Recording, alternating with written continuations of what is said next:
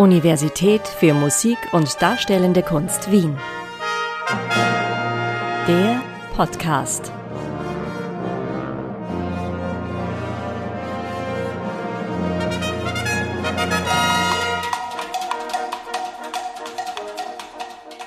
Ich bin seit 1990 am Haus und seit Anbeginn habe ich im Arbeitskreis für Gleichbehandlungsfragen gearbeitet und habe ihn dann auch geleitet.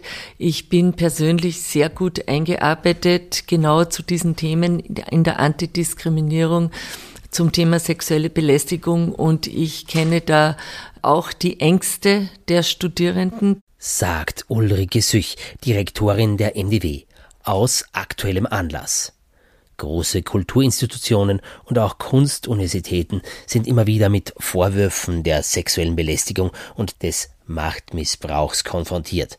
Im Sommer 2022 auch die MDW. Dabei ging es um Vorfälle, die schon einige Zeit zurücklagen. Oft sind die Betroffenen von Übergriffen so irritiert und eingeschüchtert, dass sie lange brauchen, bis sie sich jemandem anvertrauen können. Dieser Podcast soll daher die Thematik enttabuisieren, Verständnis signalisieren und auch die vielfältigen Hilfsangebote aufzeigen, die es auf verschiedensten Ebenen gibt. Paul Loberger begrüßt Sie im Namen der MDW Universität für Musik und Darstellende Kunst Wien. In einer Gesprächsrunde im Oktober 2022 erörterten Rektorin Süch, Vizerektorin Gerda Müller und die Studierendenvertreterin Naomi Luther zunächst, welche Faktoren in den Bereichen Musik und darstellende Kunst zu Übergriffen führen können. Die sexuelle Belästigung und auch geschlechterbezogene Belästigung zieht sich quer durch die gesamte Gesellschaft. Das ist ja nicht nur ein Thema des Kunst- und Kulturbereichs. Ich denke, das sieht man in jeder gesellschaftlichen Schicht. Wenn man es auf den Kunst- und Kulturbereich sieht, so möchte ich schon sagen, dass sich Kunst ja über Emotion spielt. Es ist ganz, ganz wichtig, dass Künstlerinnen und Künstler emotional frei agieren können. Und da hat man so ein bisschen die Droge Emotion dabei. Das ist das eine. Zum anderen, glaube ich, gibt es aus der Vergangenheit noch Benehmenskulturen, die lange nicht mehr up-to-date sind und die zum Glück jetzt enttabuisiert werden. Und da sehe ich als Rektorin schon eine sehr, sehr große Aufgabe, dem entgegenzuwirken. Einerseits in der Prävention, aber andererseits auch in der Reaktion, wenn mir Fälle von Belästigung gemeldet werden. So die Rektorin Ulrike Süch und Vizerektorin Gerda Müller ergänzt ein paar Gedanken zu den überkommenen Umgangsformen die Frage, warum im Kulturbetrieb oder an Kunstuniversitäten das stärker sichtbarer wird.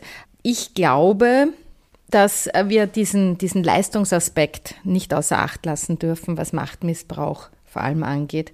Hier an der Institution, an der MDW, äh, sind strenge Zulassungsbeschränkungen. Es ist eine, äh, ein, ein strenges, sehr aufwendiges Auswahlverfahren. Und ich glaube, dass dieser Leistungsanspruch sehr oft auch in Unterrichtssituationen mitunter missverstanden werden kann, dass äh, Leistung heißt, ich treibe dich zur Höchstleistung. Traditionell habe das oft zu einem fordernden Ton geführt, der an sich schon übergriffig sein kann, meint Vizerektorin Müller. Mittlerweile gilt jedoch wertschätzende Kommunikation im Unterricht als Standard. Freilich gibt es noch andere Aspekte, die Studierendenvertreterin Naomi Luther aufzeigt. Wichtig ist vor allem auch noch eben, wenn man überlegt, warum ausgerechnet im künstlerischen Bereich.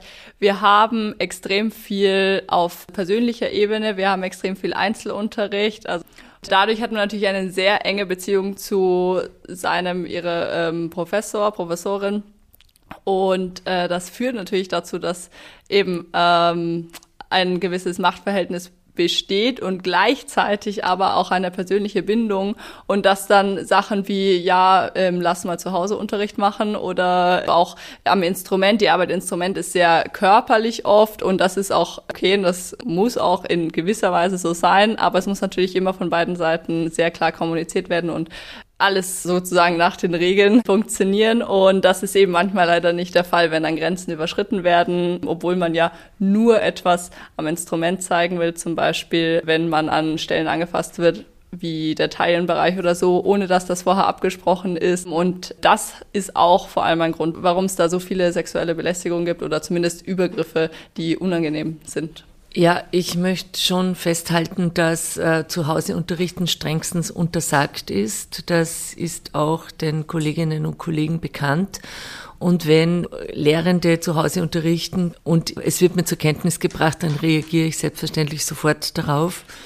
Das ist das eine. Und zum anderen ist es uns wirklich sehr wichtig, dass wenn Lehrende Studierende anfassen aufgrund von didaktisch-methodischen Gründen, dass sie vorher fragen, sie müssen die Studierenden fragen, ob sie sie anfassen dürfen und selbstverständlich auch erklären, warum.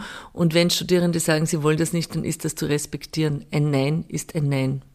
Diese Tatsache ist im Code of Conduct der MDW festgehalten. Es ist wichtig, solche festgeschriebenen Regeln immer wieder ins Bewusstsein zu holen, denn Betroffene von Übergriffen haben damit ein Recht, worauf sie sich immer berufen können. Diese Gewissheit soll ihnen helfen, Vorfälle zu melden und ist wichtig, um die Angst zu überwinden. Es ist diese Angst, Dinge auch anzusprechen, diese Angst, nach außen zu gehen, sich zu öffnen, äh, sich selbst zu ermächtigen, zu sprechen, Dinge auch aufzuzeigen, weil man nicht genau weiß, mit welchen Konsequenzen hat, denn, hat man zu rechnen. Was heißt das für mich als Mensch? Was heißt das für meine Karriere? Was heißt das für mein zukünftiges und weiteres Tun? Und diese Angst, wir verstehen das als, als Universitätsleitung zu 100 Prozent, dass die da ist. Und wir arbeiten wirklich mit aller Kraft und allen Möglichkeiten, die wir haben, um diese, diese Angst ein Stück weit zu nehmen junge Menschen dabei zu unterstützen, dass sie, und das ist mir jetzt ganz persönlich ganz, ganz wichtig, dass sie zu sich selbst stehen und sich selbst auch die Verantwortung geben, auf sich aufzupassen. So Gerda Müller, NDW Vizerektorin für Organisationsentwicklung, Gender und Diversity. Ein gutes Selbstbewusstsein braucht es auch im Musikbetrieb, meint Studierendenvertreterin Naomi Luther. Ich hatte noch nie zum Glück ähm, Erfahrung mit wirklich sexueller, körperlicher Belästigung. Vor allem an der Uni. Uni ist für mich ein Safe Space und da bin ich auch sehr froh und dankbar drum. Aber es spielt natürlich sehr, sehr hinein, dass eben Studierende in das Berufsleben der ja, KünstlerInnen einsteigen wollen, in meinem Fall jetzt Musikerin. Da ist es mir also in meinem Berufsleben, ich spiele auch schon viel in verschiedenen Projekten und Orchestern in Wien und da ist es mir, also ich kann mir kann mich an fast keinen Dienst erinnern sozusagen, wo ich nicht zumindest mal einen Kommentar bekommen hätte, den man zumindest als sexistisch bezeichnen könnte. Und äh, ja, dann heißt es wieder, ja, ist ja nur ein Kompliment und so. Aber genau diese Kultur muss man auf jeden Fall auch ändern. Und das hat natürlich auch etwas mit eben der Kommunikationskultur, mit gegenseitiger Wertschätzung zu tun. Aber auch sehr viel mit ähm, Aufklärung, Wissen auch darum.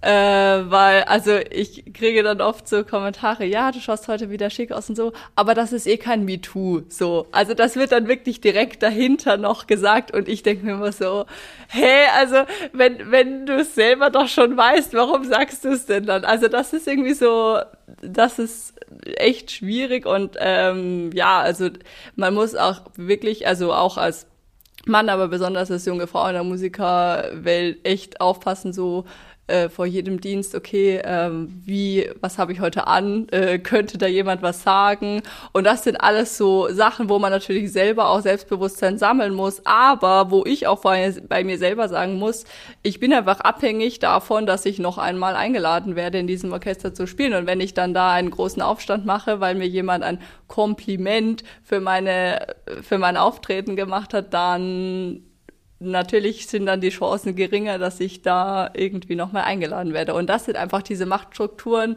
die man nicht so schnell auflösen können wird, aber wo man immer wieder dran arbeiten muss. Hier kann die Universität als Ausbildungsstätte die Grundlage schaffen für einen Wandel, indem man die professionelle Beziehungsgestaltung schon zwischen Lehrenden und Studierenden forciert. Das ist zum einen, dass wir eine Diversitätsstrategie erarbeitet haben, partizipativ mit vielen Kolleginnen und Kollegen im Haus, aus dem Haus, äh, Studierende daran beteiligt sind, wo wir Maßnahmen im Bereich der strukturellen Ebene entwickelt haben, der persönlichen Ebene entwickelt haben und immer auch die politische Ebene, die ganz entscheidend ist bei Fragen des Machtmissbrauchs, mitgedacht haben. Und da sind unterschiedliche Maßnahmen entstanden, dass man da Lehrveranstaltungen auch hineinbringt in die Curricula, die sich mit diesen Fragen auseinandersetzen, mit Diversität, mit Gleichstellung Fragestellungsfragen, mit pädagogischen, didaktischen Fragen zum Unterricht, also dass das in der Ausbildungssituation schon mit berücksichtigt wird. Dann Fragen zu Gleichstellung im Zusammenhang mit Unterstützung von Frauen auf ihren Karrierewegen als, als weitere Maßnahme. Und ein ganz wesentliches Tool, das demnächst rauskommen wird, das gemeinsam auch mit der HMDW entwickelt worden ist, ist ein Webtool, das uns allen gemeinsam die Möglichkeit geben soll, Handlungsoptionen zu bekommen, wie ich in sogenannten tricky moments, in Unterrichtssituationen, die schwieriger sich gestalten können, wie ich reagieren kann, wie ich als Studierende als Studierender reagieren kann, aber auch wie ich als Lehrender reagieren kann. Und das wird etwas sein, das wir weiterentwickeln wollen, das wir immer wieder mit neuen tricky Moments füllen wollen, um daraus lernen zu können. Alle miteinander. Wir aus, von der organisationalen Seite, die Lehrenden, aber auch die Studierenden, um äh, hier ein, ein, ein professionelles, gutes, qualitativ hochwertiges Arbeiten zu ermöglichen. Auch diese Tricky Moments, also unklare Momente, können sehr belastend sein. Es gibt aber niederschwellige Angebote, um Klarheit zu gewinnen. Wenn man jetzt nicht gleich die äh, Pferdescheu machen will sozusagen, sondern einfach mal drüber reden will, dann gibt es natürlich immer das Angebot, eben der HMDW mit der zuständigen Studierendenvertretung zu reden. Es gibt pro Studienrichtung drei bis fünf Studierende, die eben diese Studienrichtung vertreten. Und wir sind natürlich auch immer für solche Dinge da und haben da ein offenes Ohr und schauen dann, okay, was kann man machen? Kann man vielleicht einfach, vielleicht eben war es äh, ein Missverständnis oder geht es um ein grundsätzlicheres Problem? Muss man da genauer hinschauen? Reicht ein Gespräch, äh, muss man vielleicht Institutsleitung äh, zum Beispiel einschalten. Also man kann ganz niederschwellig anfangen, mit Kolleginnen reden, eben mit Studierenden reden. Man kann auch höher einsteigen sozusagen, aber eben der Schritt ist eigentlich, dass man dann gemeinsam überlegt, okay, welche Schritte machen wir? Im Weiteren kann der Arbeitskreis für Gleichbehandlung aktiviert werden, der dann mit der nötigen Sensibilität den Fragen nachgeht. Zwar muss man nicht sofort zum Rektorat, meint Naomi Luther, andererseits lässt Rektorin Ulrike Süch keinen Zweifel an ihrer Entschlossenheit, wenn ein schwerwiegender Fall vorliegt.